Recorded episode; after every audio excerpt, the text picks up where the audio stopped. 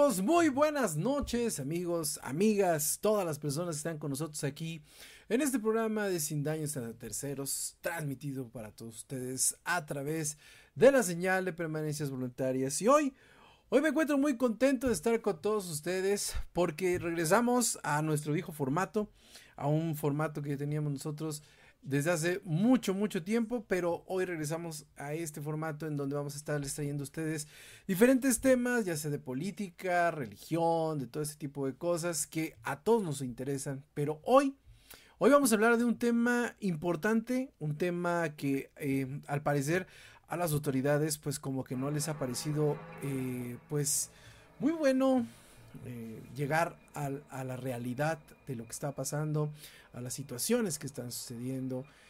Y después de ocho años, Ayotzinapa se ha convertido en este grave, grave, grave problema y en este grave olvido que ha tenido sumergidos a todos sus familiares y a todos sus amigos de estos 43 normalistas que desaparecieron en la precisamente ahí en la ignominia y hoy en Sin Daños de Terceros vamos a platicar con todos ustedes acerca de Ayotzinapa.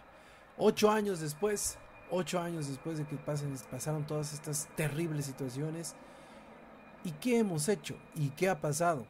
¿Y qué ha sucedido por la desaparición de todas estas personas? Bienvenidos a Sin Daños a Terceros. Nos vemos en un ratito más aquí. En Sin Daños a Terceros a través de Permanencia Voluntaria. No se lo pierdan.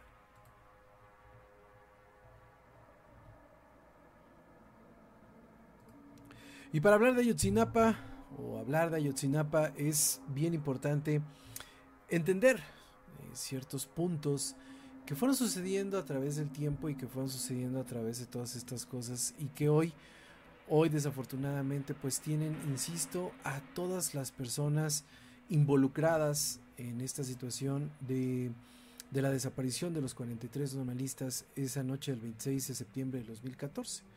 43 normalistas de la Escuela Rural de Normal Ayotzinapa, Isidro Burgos, desaparecieron en la ciudad de Iguala, ahí en donde, pues bueno, existían muchísimas situaciones, al parecer, eh, situaciones eh, complicadas, situaciones de narcotráfico, como todo lo que sucede en Guerrero. Creo que hablar de Guerrero y no hablar de narcotráfico, creo que es no hablar absolutamente de nada.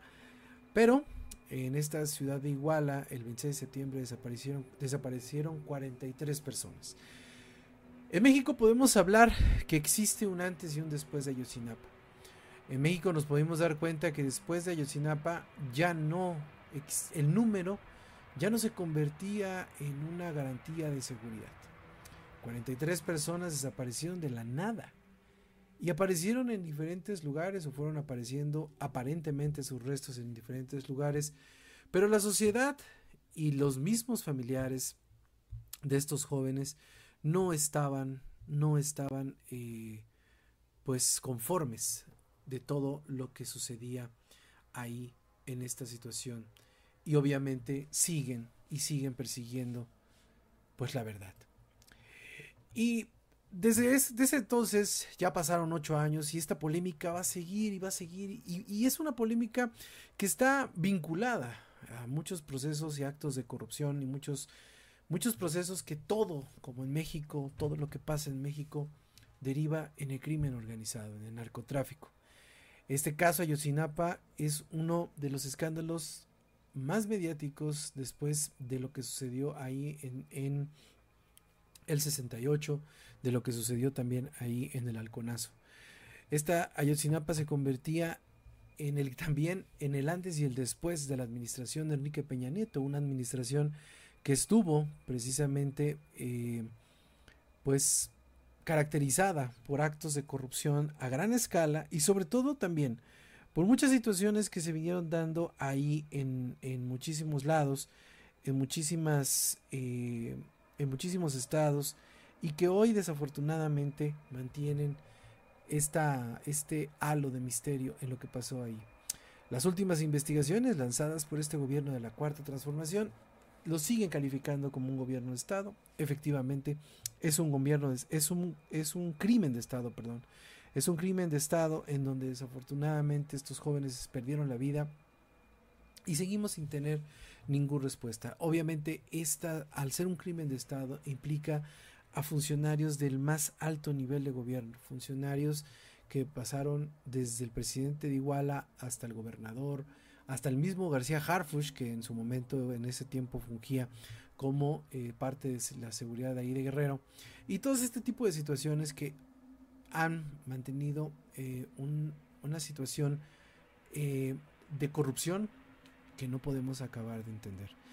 La desaparición de los estudiantes ahí en el estado de Guerrero, que es una zona clave en el trasiego de drogas y otras actividades ilícitas, llámese eh, corrupción de menores, eh, eh, trasiego de droga, trata de blancas, extorsión de lo que son los, este, todos los, todos estos, este, las personas que están ahí. Hoy precisamente estaba escuchando en, el, en las noticias que ya hasta las comunidades de ahí de Guerrero las atacan con drones.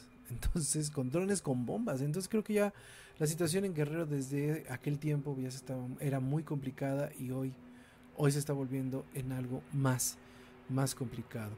Este, esta, esta situación o toda esta situación que sucede en Guerrero ha hecho que existan muchísimos enfrentamientos entre grupos de interés delictivos, grupos sociales, instituciones, pues durante prácticamente las últimas décadas. En ese punto, la escuela rural normal de Ayotzinapa eh, ha sido parte también de una larga tradición de una lucha social. Y esta, y esta este, escuela rural alberga, la mayoría son estudiantes de pocos recursos, eh, y son estudiantes de las zonas más marginadas del estado de Guerrero. Entonces, esta escuela en el 2014, por ejemplo, fue elegida para ser eh, pues parte de la movilización a la Ciudad de México para participar en las marchas del 2 de octubre, esas marchas que se vienen dando desde que pasó lo del 68 y que conmemoran una, una situación también muy, muy grave que ocurrió aquí en México. Eh, la última versión que el gobierno de este señor Andrés Manuel López Obrador indica, bueno, pues fue que ese 26 de septiembre estos estudiantes que, que estaban entre 17 y 25 años se trasladaron a Iguala para hacerse de autobuses y poderse los llevar al camión. Aquí, ah, perdón, a la Ciudad de México. Aquí eh, existían o han existido los debates de siempre.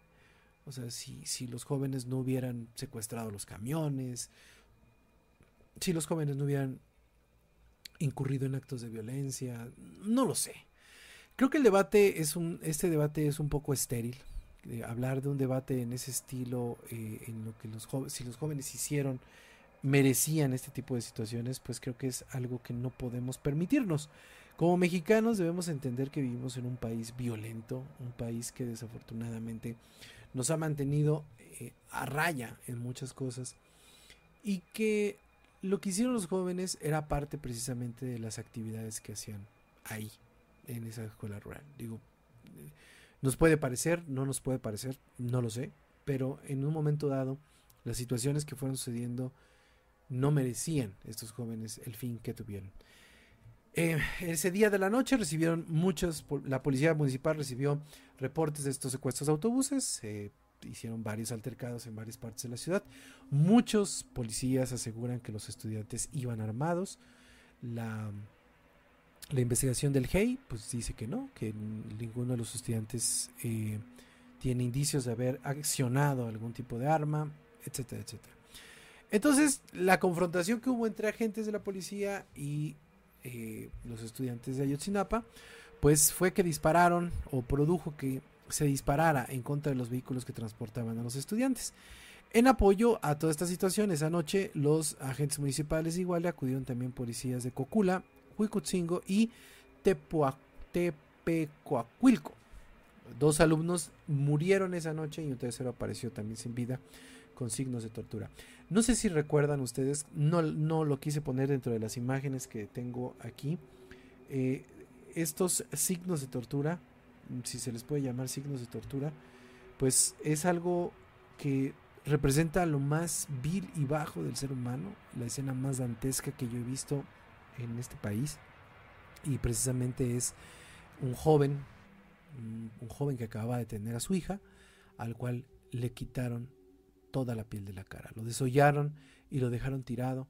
Es una escena brutal, es una imagen increíblemente eh, complicada de narrar, pero definitivamente es algo que los mexicanos no debemos de quitar de nuestra memoria, porque quitar de nuestra memoria este tipo de situaciones nos ha mantenido en el punto en el que estamos. Eh, la primera versión del caso, todas las situaciones, quiero ser muy rápido en esto porque quiero pasar a la última parte, que es la que verdaderamente interesa en este punto.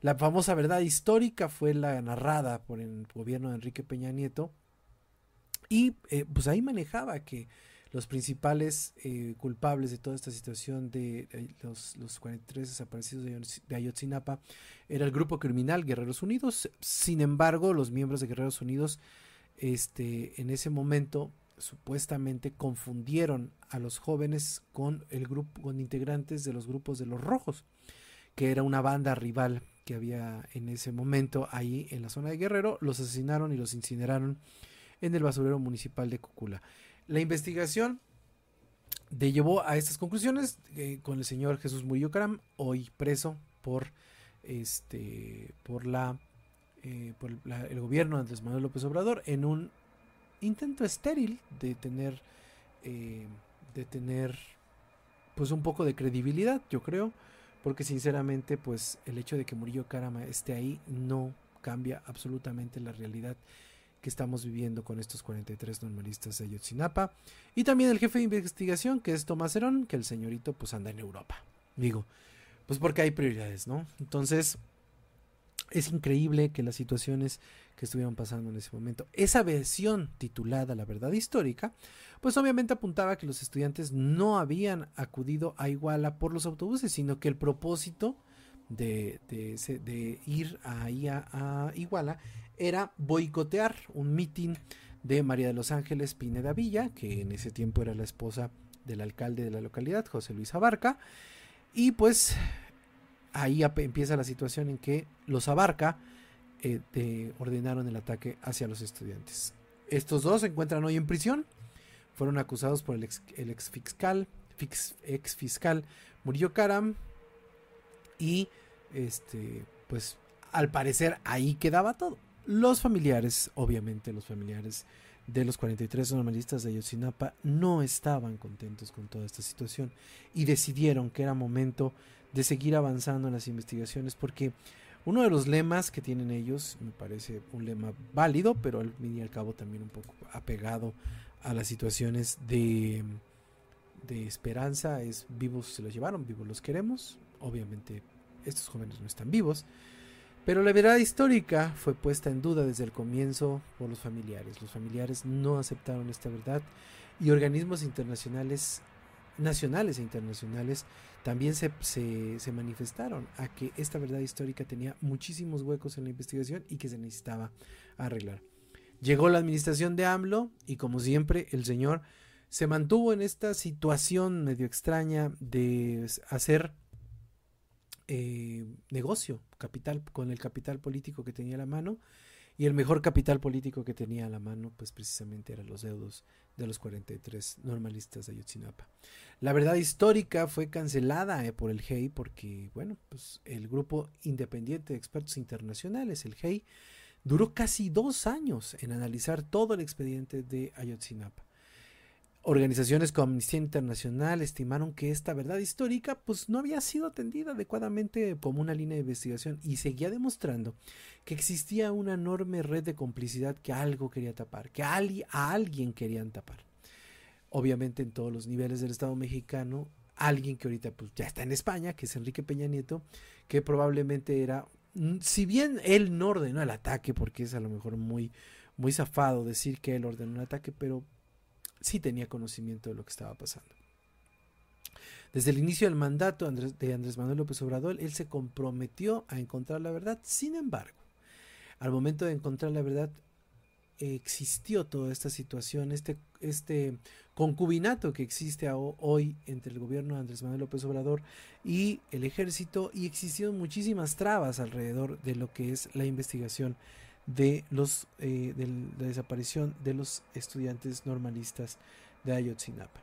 Y siguieron existiendo muchísimas cosas alrededor de ello, existieron, existiendo muchísimas situaciones que desafortunadamente seguían llevando a los familiares pues de un lado a otro, de un momento a otro, y no encontraban la forma de hallar la verdad. En julio de 2020, esta verdad histórica fue cancelada. Fue cancelada y el, fiscal general de la República, Alejandro Hertzmanero, solicitó la captura de 46 funcionarios bajo acusaciones de desaparición forzada y delincuencia organizada, entre ellos el jefe de investigación, Tomás Enom, quien se encuentra, como les dije, en Europa. Contra algunas de estas personas ya existían elementos para presumir alguna responsabilidad del caso Ayotzinapa, pero el, el fiscal Hertzmanero dice que a pasados seis años de la desaparición, pues los expedientes no se han procesado. Como lo dijo él, dijo, es necesario dejar muy en claro que estos delitos no habían sido ni investigados ni judicializados. Es importante también que entendamos esto, que pase una administración y que no se judicialice algo tan importante como Ayotzinapa, habla del grado de impunidad y corrupción que estamos viviendo. Y no en la administración de Andrés Manuel, digo, porque podemos ser muy distractores del Señor, yo la verdad no lo soporto, pero hay que entender que si algo como esto no se judicializa es porque existen muchísimas situaciones alrededor que se quieren o tapar o definitivamente necesitan eh, hacer largas y largas para precisamente dejarlo en el olvido. Entonces, en este nuevo informe que está sucediendo, pues las conclusiones de esta, el comité de la verdad, pues fueron finalmente presentadas este 18 de agosto en donde Alejandro Encinas, el subsecretario de Derechos Humanos del actual gobierno, informó que en el crimen concurrieron integrantes delictivos del Grupo Guerreros Unidos y agentes de diversas instituciones del Estado mexicano. Algo que ya sabíamos, algo que sigue siendo parte de la narrativa del gobierno desde el tiempo de Enrique Peña Nieto. Es importante que entendamos todos los mexicanos que esta situación que está sucediendo alrededor de Ayotzinapa no tan solo tiene que ver con la cuestión de Enrique Peña Nieto y los probables nexos que tengan el gobierno de México con el crimen organizado.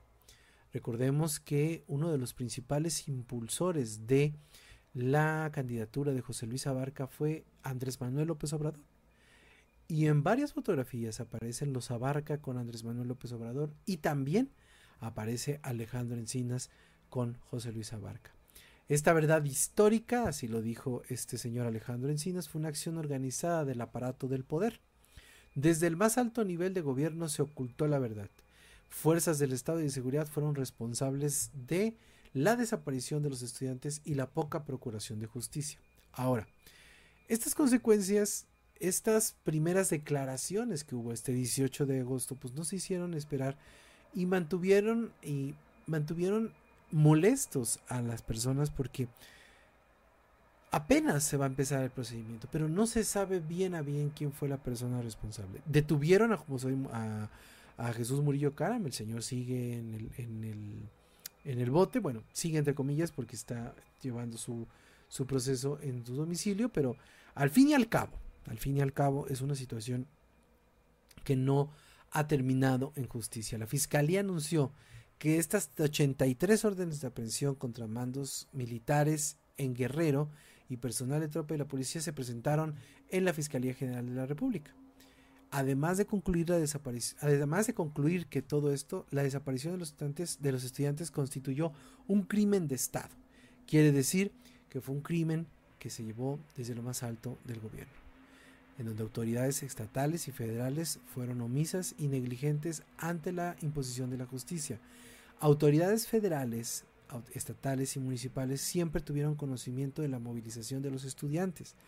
Un grupo delictivo actuó, pero diferentes organizaciones de gobierno y de seguridad les permitieron que actuaran. Hay muchísimos indicios también que la Fiscalía General, la Procuraduría General de la República en ese tiempo, hoy Fiscalía General de la República, inició algunas indagatorias pero las desestimó. Incluso dice que no hay indicio alguno de que los estudiantes se encuentren con vida. Por el contrario, todos los testimonios y evidencias acreditan que estos fueron arteramente ultimados y desaparecidos.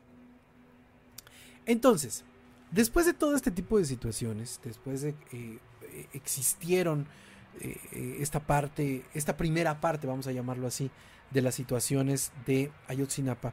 Nos vamos a esta segunda parte, una segunda parte en donde desafortunadamente la, la, forma en cómo se llevan a cabo las situaciones en el gobierno de Andrés Manuel López Obrador son muy evidentes. ¿Por qué?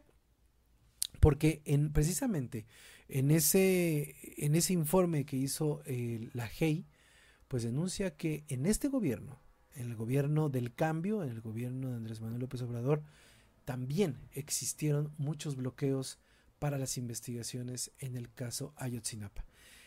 La información que se ha dado a conocer este 18 de agosto, dijo la GEI que ellos enfrentaron diferentes presiones para impedir que salga toda la verdad a la luz. Esto es algo que el grupo interdisciplinario de expertos independientes dieron en su mensaje de despedida después de que anunciaran la semana pasada que bueno, pues este se irían del país después de haber terminado toda esta situación. Eh, en, esto, el caso dijo, pues no se cierra que porque no siga la ley. En la actualidad, el Estado y las instituciones tienen la obligación de investigar y hacer justicia. Esto dijo Andrés Manuel López Obrador. Sin embargo, la documentación entregada hasta el día de hoy es parcial y mm, corrobora la existencia de varias informaciones que fueron bloqueadas por miembros del ejército en diferentes formas. Eso dijo Carlos Beristain y la colombiana Ángela Huitrago, que son miembros del equipo de trabajo que realizaron las investigaciones junto con las autoridades. La GEI ha manifestado que siempre, en varias ocasiones, existieron bloqueos y limitaciones que interfirieron en las pesquisas sobre el caso Ayotzinapa. Muchos de ellos fueron los propios fiscales de la unidad especial que se vieron presionados en algunos momentos para no judicializar las pruebas, dijo estos dos, estos dos expertos.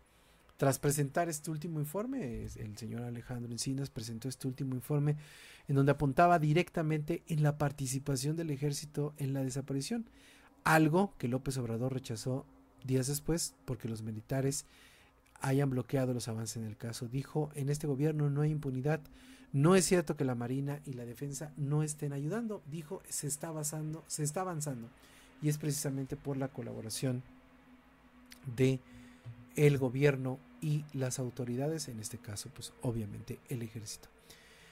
El presidente impidió, por ejemplo, que Luis Crescencio Sandoval, Sandoval perdón, el secretario de Defensa, contestara preguntas a los medios de comunicación sobre las investigaciones. También la GEI recalcó que el comandante supremo de las Fuerzas Armadas fue llamado a declarar, no en su calidad de implicado, pero sí en su calidad de testigo de las investigaciones, porque él fue parte de la, primeras, de la primera parte, valga la redundancia, de las investigaciones que estuvieron sucediendo aquí ahí en Guerrero sobre esta situación. Si fuese cierto que, eh, dos generales, eh, perdón, dijo el, presidente, si fuese cierto lo que ellos sostienen, no estarían dos generales en la cárcel por la desaparición de los, eh, de los estudiantes de Yotzinapa. Pero sería bueno recordarle al señor presidente que estos generales no están, no están en la cárcel por la desaparición de los normalistas, sino por ser parte de las investigaciones apócrifas que sucedieron en su momento. Sigue sin haber justicia. El presidente únicamente está maquillando las situaciones para entender un poco de la justicia o tratar de darle a tole con el dedo a los familiares de los 43 normalistas de Ayotzinapa. Dijo, en ningún momento el GEI ha realizado valoraciones políticas, ni ha manifestado opiniones personales, ni ha dejado que las discusiones políticas condicionen nuestra autonomía ni independencia. Así lo dijeron la GEI, adscritos de la Comisión Interamericana de Derechos Humanos y que regresaron a México en 2020 para retomar sus trabajos.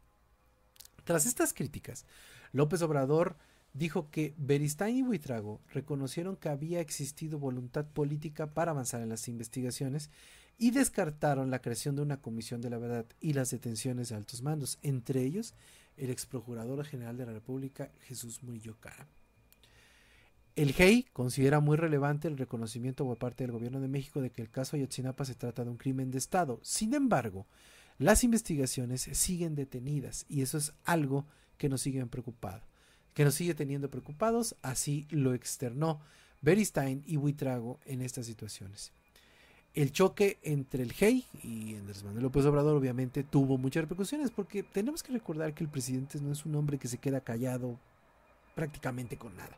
Aunque no tenga la razón habla, aunque tenga la razón habla, aunque lo que esté diciendo sea una estupidez, sigue hablando.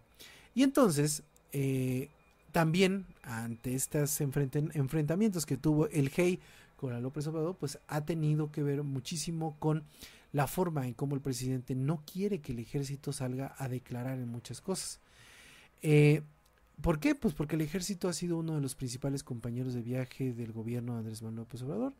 Obviamente eso provocó el descontento de los padres de los desaparecidos de Ayotzinapa, pues que exigieron una reunión urgente con el presidente, donde le dijeron que el gobierno se tenía que definir si estaba del lado del ejército o de la verdad.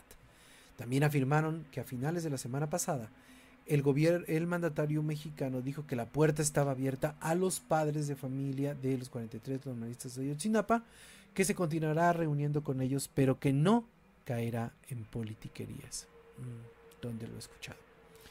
En todas estas giras, el presidente habló precisamente cuando era candidato de que se iba a llegar a la verdad, que iba a existir una situación de verdad en todo lo que pasaba ahí en Ayotzinapa, y al parecer no.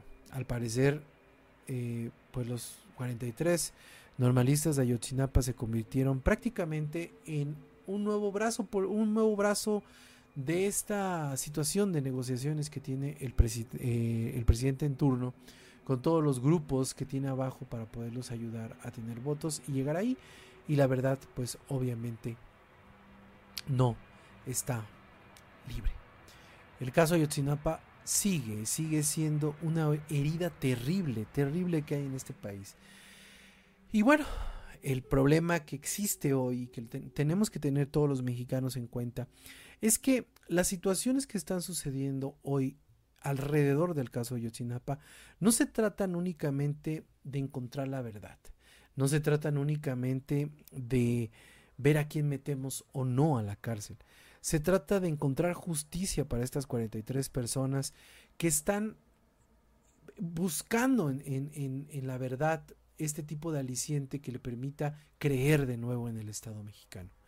Hoy el presidente López Obrador sigue ensimismado que ya el capítulo está cerrado, las situaciones siguen, siguen eh, eh, avanzando, las situaciones en Guerrero están más complicadas que nunca y hoy la escuela rural Isidro Burgos se ha convertido de nuevo en un, en un epicentro de diferentes, diferentes tipos de manifestaciones. Han llegado a atacar a miembros de la Guardia Nacional, ahora sí de una forma violenta los, los estudiantes y los protestantes que salen de ahí, de la escuela rural Isidro Burgos, se han convertido en un problema, pues ya más que nada eh, de protestas aquí en este país, un país tan surreal, tan extraño, que ahora el presidente que prometió la verdad, el presidente que decidió entregarles la verdad a los 43 normalistas de 43 familiares, 43 familias que están de luto desde hace más de 8 años, pues hoy, de nuevo, como el gobierno de Peña Nieto, se lava las manos en una situación que créanme, no podemos entender. El gay cerró su mensaje con un llamado a la esperanza para resolver el crimen y dijo, es esa esperanza de las familias y de la propia sociedad la que necesita respuestas. Así las cosas, así las cosas en este país, en un país como México, que cada vez desconocemos más y que nos sigue dando muchísimos datos para sorprendernos de la gente de la política y de los políticos. Nos vemos la siguiente semana aquí en Sin Daños a Terceros en una emisión más de este su programa. Mi nombre es Cede López. Tras la verdad y hasta la próxima.